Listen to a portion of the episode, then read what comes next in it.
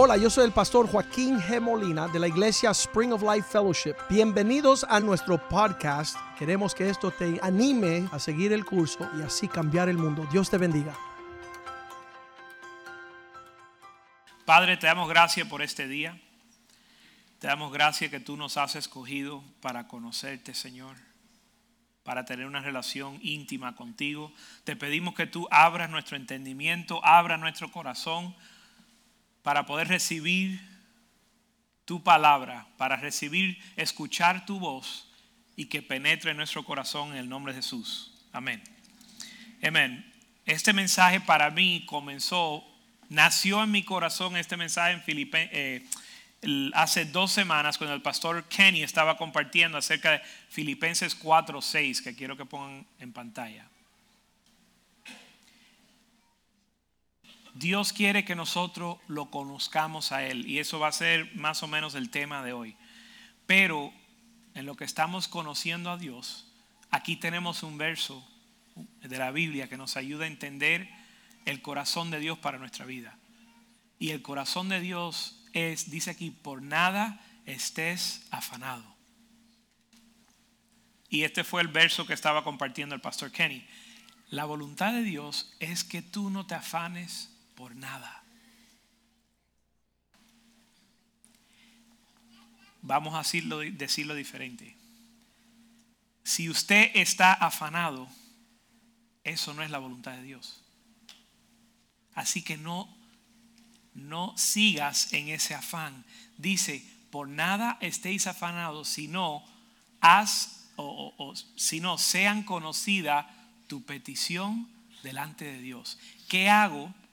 Yo tengo muchas preocupaciones, muchas cargas, muchas cosas sucediendo en mi vida. ¿Cómo no me voy a preocupar? Dice que sean conocidas vuestras peticiones delante de Dios. Si usted tiene algo que está cargado, este es el corazón de Dios. Número uno, que tú no andes afanado. Número dos, que tú le traigas a Él tus peticiones. Y usted dirá, bueno, sí, eso suena lindo, pero no es la realidad. ¿Saben qué? Yo tengo cuatro hijas. Y esto, si usted tiene hijos, les ha pasado a ustedes. Que ustedes ven que tus, hijos están frustrados tratando de hacer algo. Yo tengo una niña, la más chiquita tiene tres años, y ella ve a las hermanas haciendo cualquier cosa y ella la quiere hacer. Mi niña de tres años piensa que tiene doce. Y es cómico, pero entonces ella trata de darle a la pelota como lo, lo hacen las hermanas mayores. Ella trata de hacer cosas y se frustra. Y tú ves como un padre que tú la puedes ayudar. Pero ella no viene a ti porque ella lo quiere hacer por su cuenta. Y tiene lágrimas en los ojos, frustrada con la vida porque ella lo quiere hacer,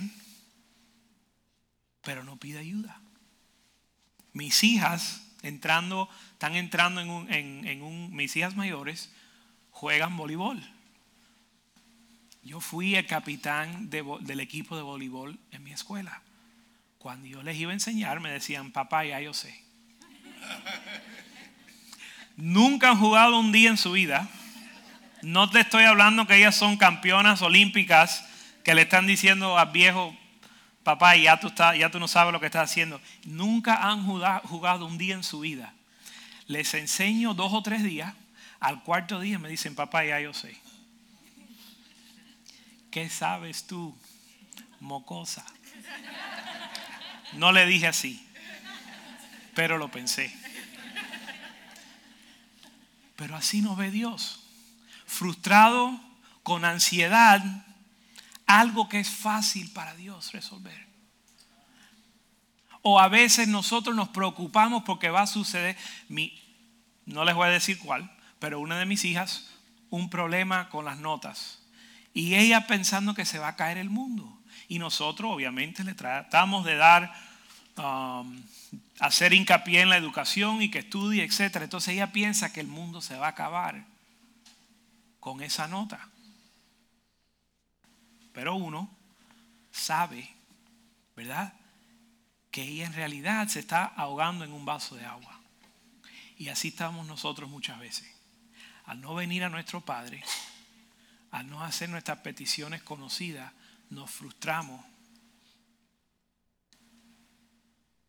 y tenemos dificultad en esta vida porque nos afanamos, porque tratemos de hacer las cosas sin la ayuda de nuestro Dios, sin poner nuestras peticiones delante de Dios. Mira lo que dice, pon tu petición delante de Dios en toda oración y ruego y con acción de gracias. Verso 7. Y la, si haces esto, la paz de Dios que sobrepasa todo entendimiento, guardará vuestro corazón y vuestros pensamientos. Si tú, si tú le entregas a Dios tus, afanes y tus preocupaciones en oración, dice la Biblia que la paz de Dios va a guardar tu corazón y tu mente.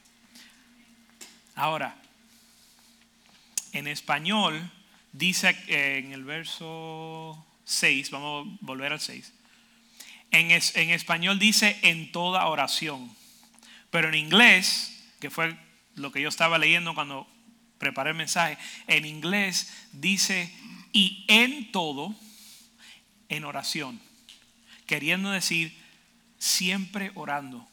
Aquí dice en todas las en toda oración, que quiere decir como que en todas las oraciones, pero en inglés se traduce diferente y dice y en todo orando. Y ahí fue donde yo comencé a meditar, donde la Biblia nos enseña a vivir una vida de intimidad con Dios. La vida nos enseña a vivir una vida desconectada de Dios. La vida nuestra nos lleva a vivir una mecha desconectado de Dios. Pero la Biblia y Dios nos enseña a vivir una vida de intimidad con Dios. Y nosotros tenemos que aprender a vivir esa. Dios, vamos a decirlo así, Dios nos está invitando a una vida de intimidad con Él. Amén. Vamos a primera Tesalonicenses 5:16. Dice, estar siempre gozosos, verso 17, orar sin cesar. Casi todos que llevan un tiempo en la iglesia conocen este verso que dice orar sin cesar. Y eso está, primero está difícil. Suena difícil. No es, porque ya te digo, la vida que nosotros llevamos muchas veces no se presta. No sabemos cómo hacer esto. Pero te la voy a poner más difícil. Vamos aquí dice orar sin cesar, pero ahora mire lo que dice Mateo 6, verso 7. Cuando ores, no uses vanas repeticiones. Quiere que yo ore sin, sin cesar. Que yo siempre esté orando y que no me repita. ¿Cómo? Está difícil orar sin cesar. Está más difícil orar sin cesar y no usar vanas repeticiones. Entonces, ¿cómo hago? Y los que somos cristianos, si tú has, sabemos que Dios quiere que nosotros tenemos una vida de oración y sabemos la frustración que puede existir cuando te hincas a orar. No by the way, muchas veces yo oro, yo, yo oro de pie, eso no es que hay que hincarse siempre, pero me recuerdo cuando yo me recuerdo muchas veces estar en mi cuarto de joven, 15, 16, 17 años, 20, 30, orando. Señor, ¿qué digo? Oro cinco minutos y después de sí, supuestamente una vida de oración y después de cinco minutos, Señor, ya, ya te dije lo que tenía en mi corazón. ¿Y ahora qué? No quiero pararme en cinco minutos porque no se siente espiritual. Pero tampoco quiero andar hablando palabrería porque, by the way, Dios no quiere palabrería. Aquí mismo Él te dice, yo no ando buscando que tú actúes como un religioso. Dice, es más, no seas así. No seas como ellos que andan en vana palabrería, en vanas repeticiones. Pero entonces, un dilema. ¿cómo es que vamos a orar sin cesar y vamos a orar sin vana repetición? Verso 8. No os hagáis pues semejante a ellos porque vuestro Padre sabe lo que necesitas antes que lo pidas. Ahí fue donde me mataron. Ora sin cesar. No te repitas y cuando oras Dios ya sabe lo que tú vas a pedir. Estoy diciendo si suena, lo estoy poniendo un poquito cómico, pero te estoy diciendo el con lo que yo luchaba en la oración. Y algunos están diciendo, sí, a mí también. ¿Para qué me pides orar tanto si ya tú sabes lo que yo necesito? O sea, hasta me estás diciendo, no me lo repitas, que ya yo sé lo que tú necesitas. Pero entonces, ¿qué está pidiendo Dios? Yo creo, aquí no nos dice, aquí no nos dice el por qué, pero yo creo que es esto, o que esto es parte de la respuesta. Dios no te está pidiendo que, tú, que usted ore para que Él conozca tu necesidad. Ella la conoce. Dios está pidiendo que tú ores para que tú reconozcas tu necesidad delante de Él. Dios está pidiendo que tú reconozcas que tú lo necesitas a Él. Ese es el propósito de orar. Por eso Él no quiere vana repetición, porque Él quiere que sea sincero. Él quiere que sea real. La idea no es que tú le tienes que decir una lista de cosas. La idea es que tú estás poniendo a Dios en control de esa situación. Que tú estás reconociendo a Dios como el soberano en tu vida. Dios, primeramente, tú eres mi Padre, tú y yo tenemos una relación íntima. Ahí si, si tú vas por el Padre nuestro, es un modelo de una oración, reconociendo tu relación con Él, reconociendo su grandeza. Padre nuestro que estás en los cielos, tú estás sobre todo, tu nombre es santo. Señor, en mi vida, en esta tierra, haz tu voluntad. Que venga tu reino. Yo está, ¿Cuál es el, el reino? Es cómo hacer las cosas. Y la voluntad es qué hacer. El reino de Dios es como Dios hace las cosas. Como Dios le gusta, como Dios manda, como Dios pide. La voluntad de Dios es hacer. Una cosa es cómo hacerlo y otra cosa es qué hacer. Señor, haga tu voluntad. Eh, venga tu reino, haga tu voluntad aquí en la tierra como en el cielo. So, esa, esa oración modelo, que la idea no es desglosar esa oración, pero esa oración es, dice, cuando oren, oren así. Oren de tal forma. Y después dice, no usa vanas repeticiones, o la idea no es agarrar esa oración y empezar a repetirla. Específicamente nos dice que no haga eso. Pero ese es el modelo poner a Dios en su lugar, reconocer que Él se ha acercado a nosotros como un Padre. Y después que Él es el soberano del universo, que Él tiene una voluntad y que tú quieres que esa voluntad se haga. Y sigue orando esa oración, pero con entendimiento y de corazón y no con el concepto de repetir algo o hacer un, no sé en español cómo se dice, checklist si alguien me puede ayudar con alguna lista de, de un listado, como si fuera eh, asegurándote que cumpliste con tu listado. Vamos a Juan capítulo 15, verso 1. Dice, yo soy la vid verdadera y mi padre es el labrador. So, Jesús se da a conocer como la vid y su padre el labrador. El que no conoce el labrador no estamos hablando del perro. Estamos hablando, se puede decir más que nada como el jardinero, vamos a decir.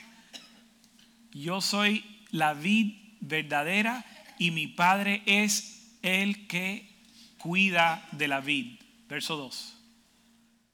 Todo pámpano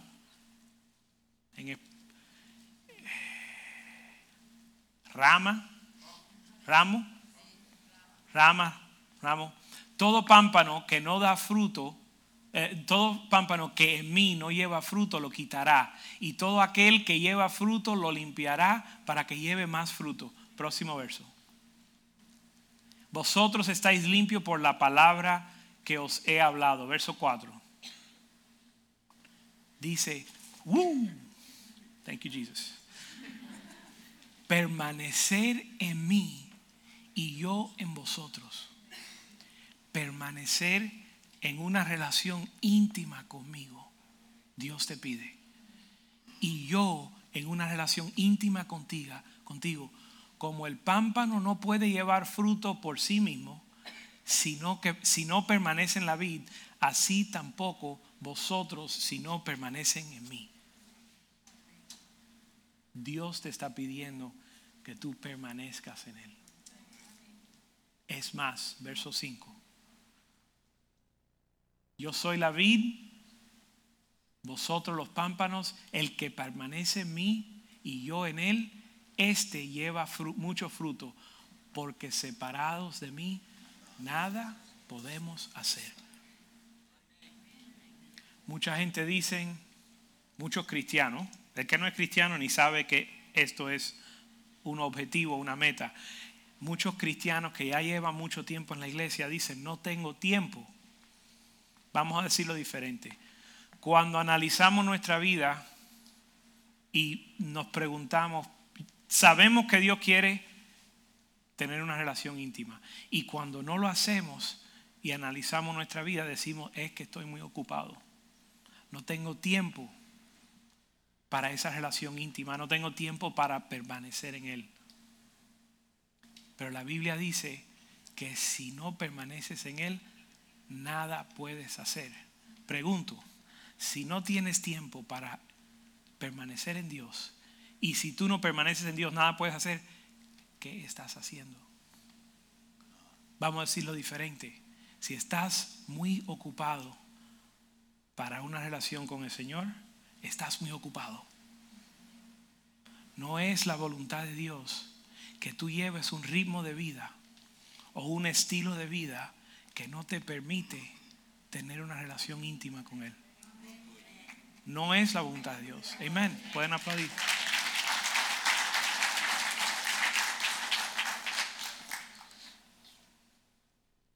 Hay un libro Saben que nuestro pastor escribió un libro que se llama ¿Qué es su nombre? Y ese libro está tremendo, está muy bueno, se lo recomendamos a todos los hombres.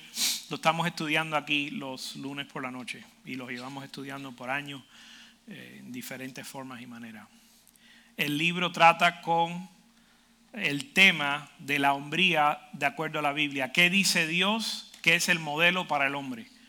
Y eso lo estamos estudiando, tenemos reuniones de hombres y, tratamos en grupos pequeños, tratamos con los temas del libro. El libro tiene aproximadamente 150 páginas, aproximadamente 170 versos bíblicos. Tiene más versos bíblicos que páginas. Cada página, por promedio, cada página va a tener más de un verso bíblico.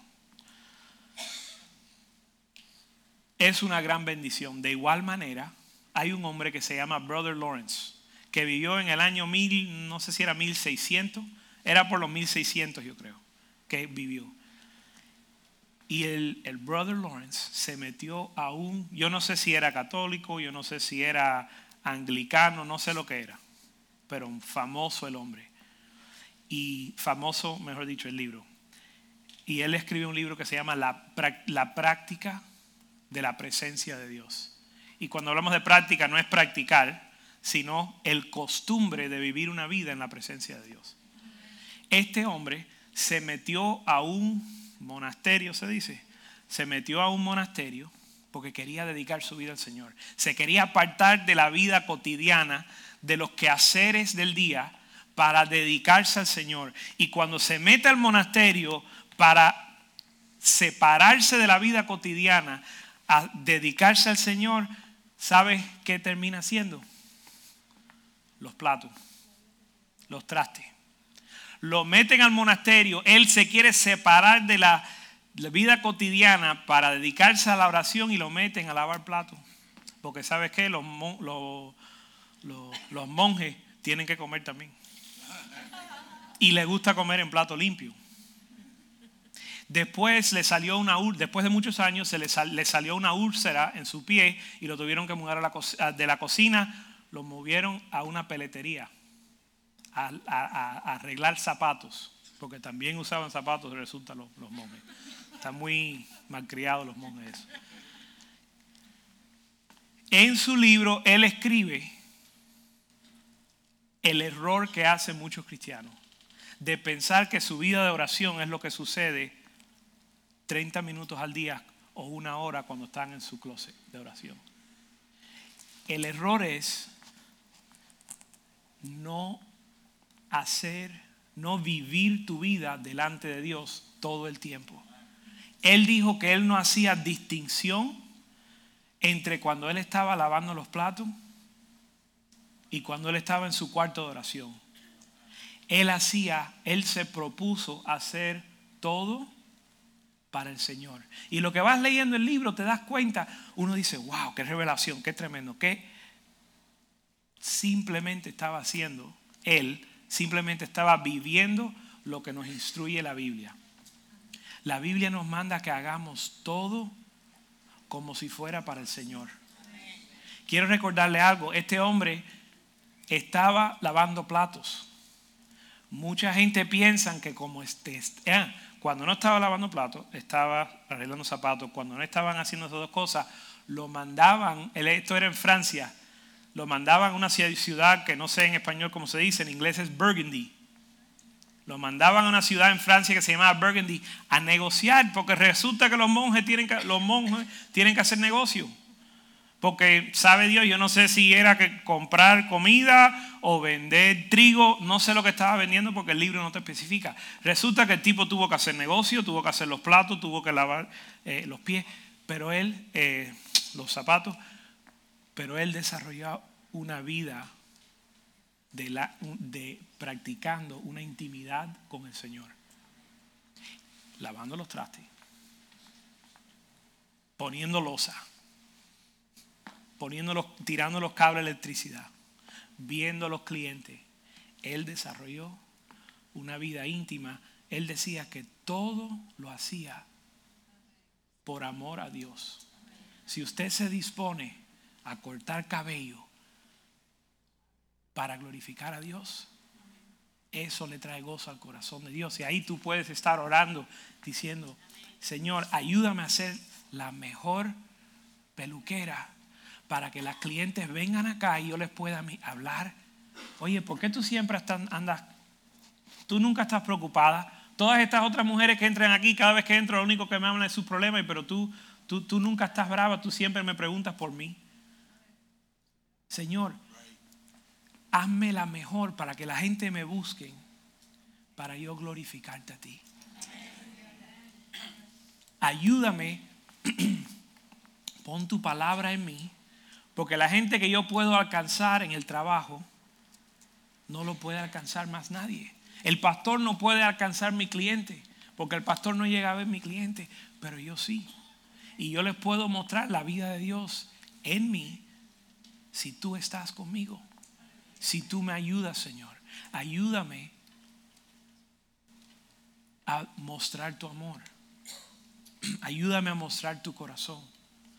Dios nos está llamando a una vida íntima, no solo en tu tiempo de devoción, sino que usted le dedique su estudio, su empleo, su cortar la grama, todo lo que usted haga, hazlo para la gloria de Dios. Cuando estás con tus hijos, cuando estás con tus hijos y tú estás hasta aquí, que tienen los nervios de punta y estás frustrado y estás cansado y estás, ¿sabes qué?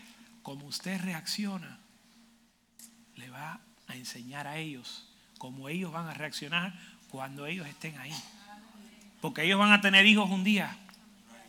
Entonces ahí tú tienes que decir, ahí tú también tienes que decir, Señor, en las cosas cotidianas, en esto que estoy haciendo aquí, Señor, con mi hija, con mi esposa, con mi vecino,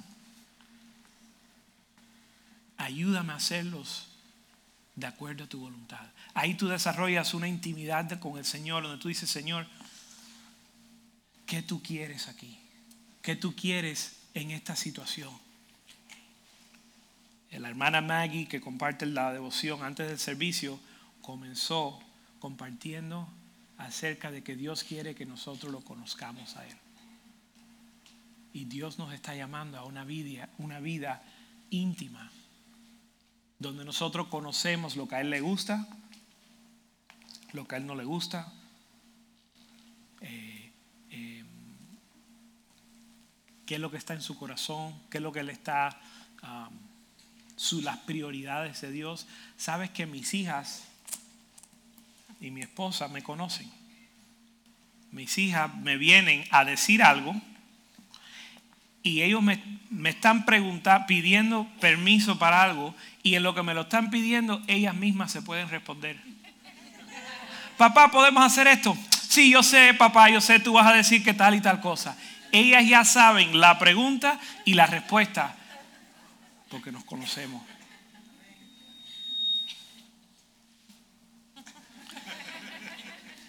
Ellos ya saben, ya me conocen. Eso es precioso. Dios nos está invitando a nosotros a conocerlo a Él así. Que nosotros sepamos lo que le gusta, lo que no le gusta, cuál sería su respuesta, cómo actuaría Dios en alguna situación. Si ellas hacen algo, si ellas hacen algo, ellas ya saben cuál va a ser mi reacción. Igual con mi esposa, a veces meto la pata, desgraciadamente. Y llegando a la casa, yo estoy pensando, ya yo sé cómo va a reaccionar mi esposa.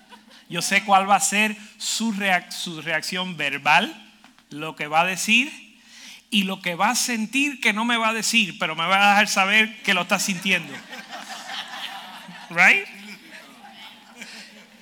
Y ya uno lo sabe porque tenemos, tenemos una vida cercana, una vida íntima de todos los días. Así es, lo, así es como Dios quiere que tú lo conozcas a Él.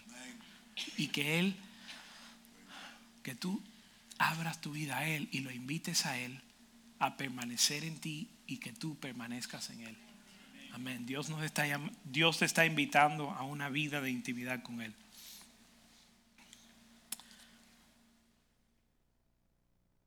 Jeremías 33:3.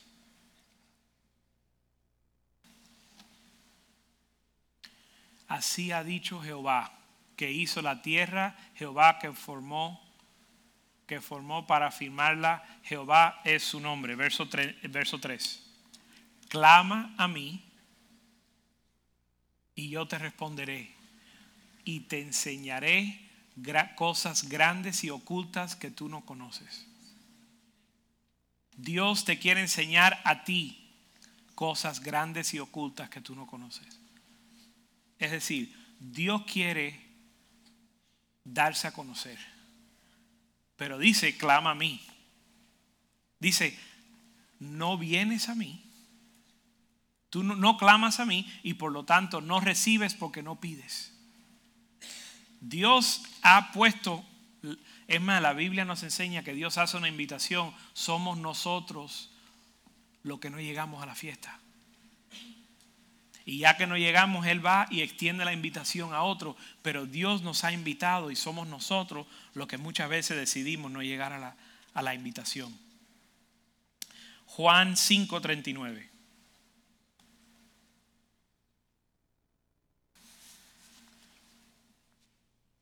Estudian o escudriñan las escrituras porque a vosotros os parece que en ellas tienes vida eterna estudias las escrituras pensando que en la Biblia o en la palabra de Dios vas a tener vida eterna, pero las escrituras dan testimonio de mí. Las escrituras están ahí para dar a conocer a Dios. El fin no es un conocimiento de la escritura. El fin es dar a conocer a Dios. Verso 40.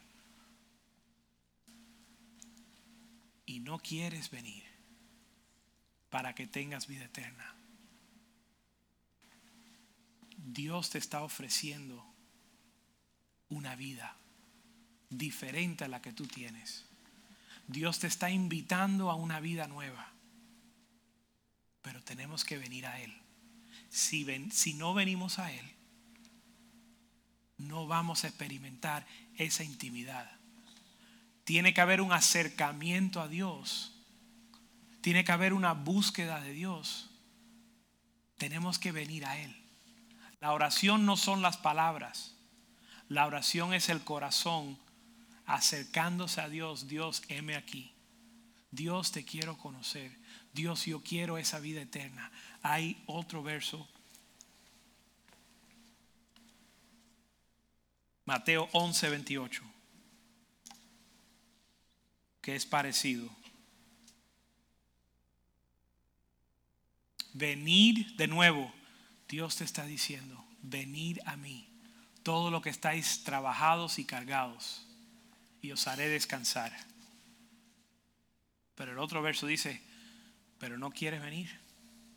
Estamos cansados, estamos cargados, estamos trabajados,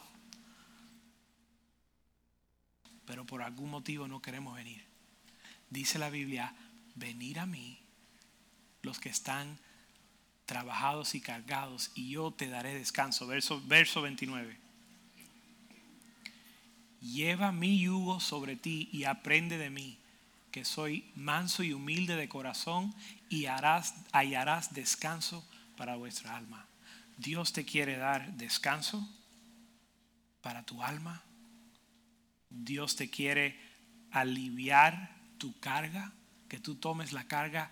Dios te quiere tomar la carga que tú tienes y darte una carga nueva, pero tenemos que venir a Él. Una carga ligera, pero tenemos que venir a Él.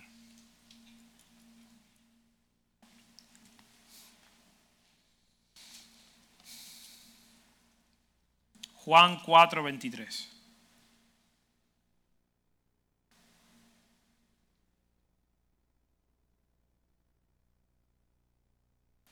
La hora viene y ahora es. La hora viene y más bien ya ha llegado la hora en que los que adoran a Dios tienen que adorar, el que adoran al Padre tienen que adorar en espíritu y en verdad porque también el Padre tales adoradores busca. Dios está buscando a aquellos que lo tienen una relación de verdad con Él. Dice en espíritu y en verdad. Una relación real, una relación genuina es lo que Dios nos está invitando. Ahora nosotros tenemos que decidir cómo le vamos a responder a Dios en esa oración, en esa, en esa invitación.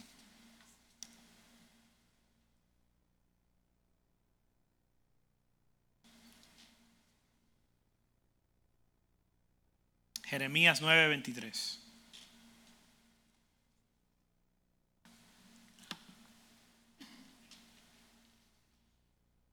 No se alabe el sabio en sabiduría ni el valiente en su valentía, ni el rico en su riqueza.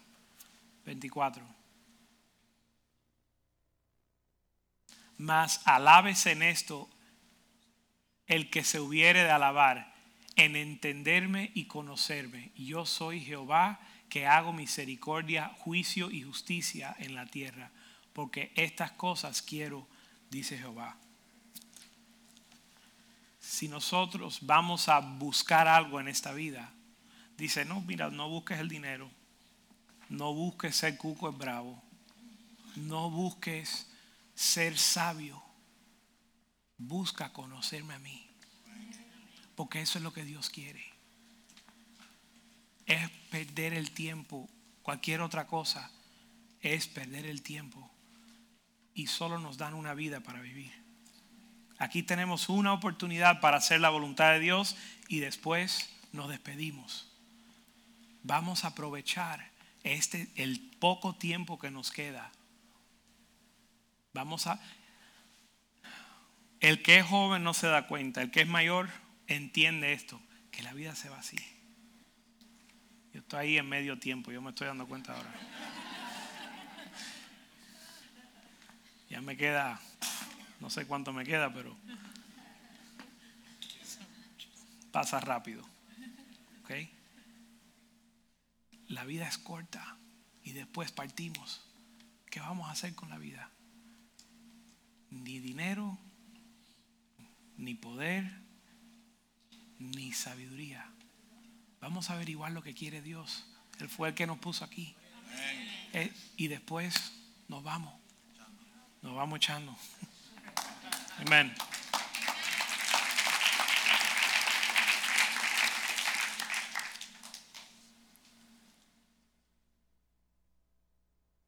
Amén. Hay muchos versos que se pueden leer. No los vamos a ver todos, obviamente, pero vamos a. Vamos, este va a ser el, el último verso que está en Romanos 8:26. ¿Qué es ese? Ajá. Dice, de igual manera el Espíritu nos ayuda. Este lo leímos ya. De igual manera el Espíritu nos ayuda en nuestra debilidad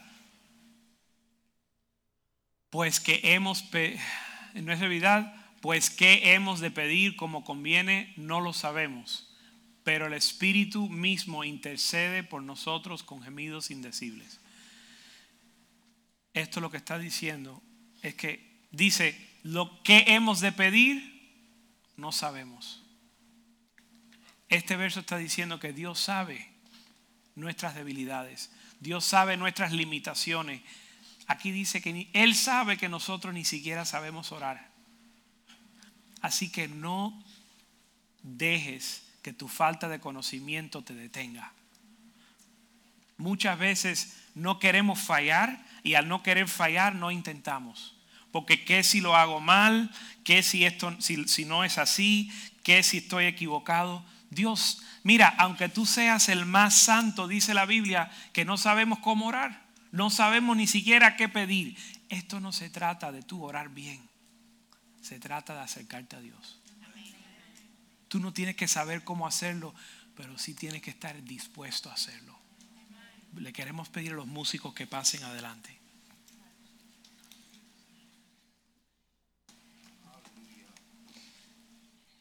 Dios nos está llamando a una vida de oración, una vida de intimidad con Él. La Biblia nos llama a orar sin cesar. Y les voy a llevar a uno de los primeros versos que vimos, donde dijo, Dios ya sabe lo que tú le vas a pedir. So, cuando tú oras, recuerden que lo que están haciendo, tú no le estás haciendo saber a Dios tu necesidad Tú estás reconociendo tu necesidad de Dios. Tú le estás diciendo a Dios que tú lo necesitas a Él. Y esta mañana le vamos a invitar a que estén de pie.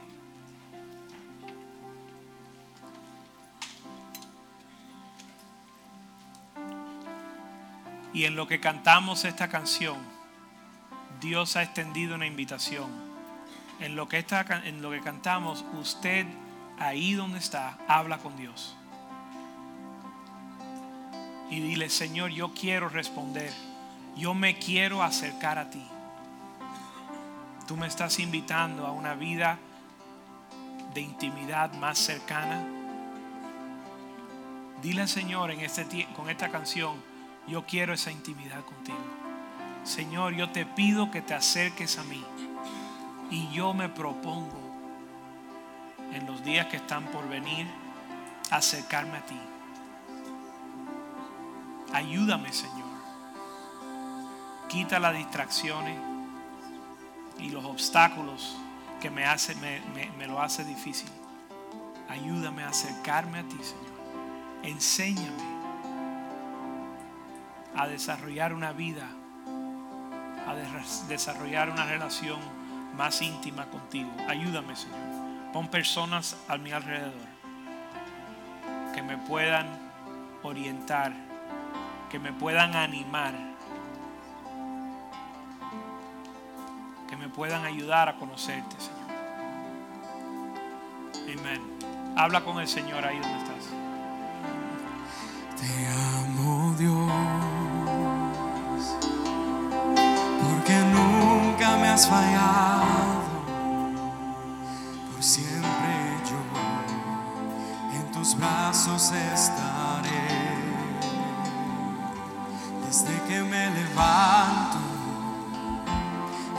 de dormir, yo cantaré, oh cuán bueno es mi Dios. Él siempre ha sido, y siempre ha sido un Padre bueno. Siempre, siempre tú has sido tan,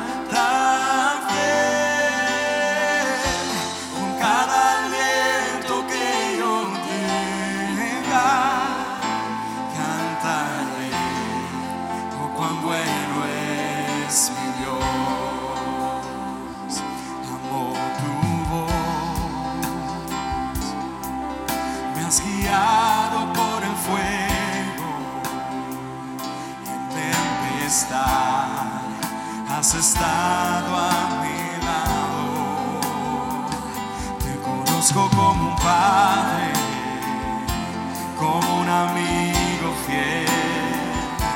Cantaré la bondad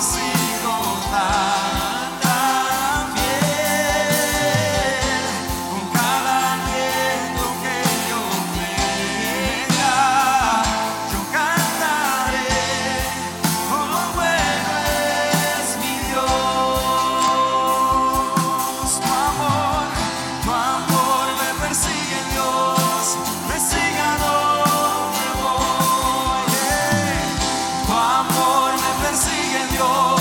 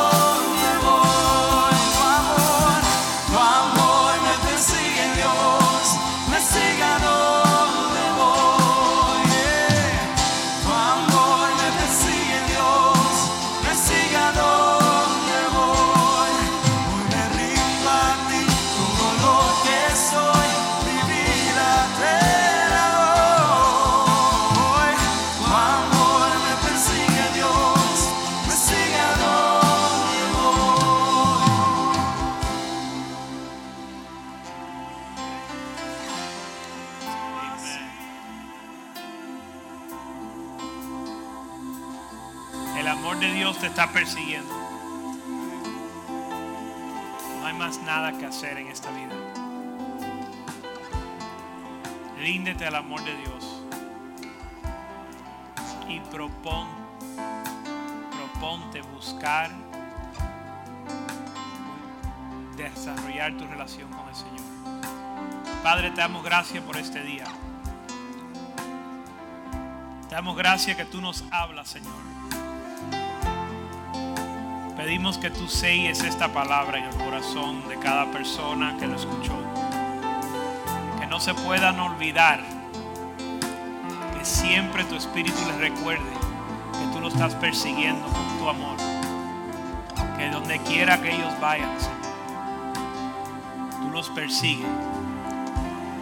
Y que tú los estás invitando a una relación íntima contigo. Yo te pido que tú quites los obstáculos, los impedimentos, todo lo que viene a estorbar. Señor, quita las distracciones. toda obra también del enemigo que viene a estorbar tu obra. Bendícenos, Señor, permítenos y ayúdanos a acercarnos a ti de manera más íntima todos los días, toda oportunidad. Te damos gracias en el nombre de Jesús.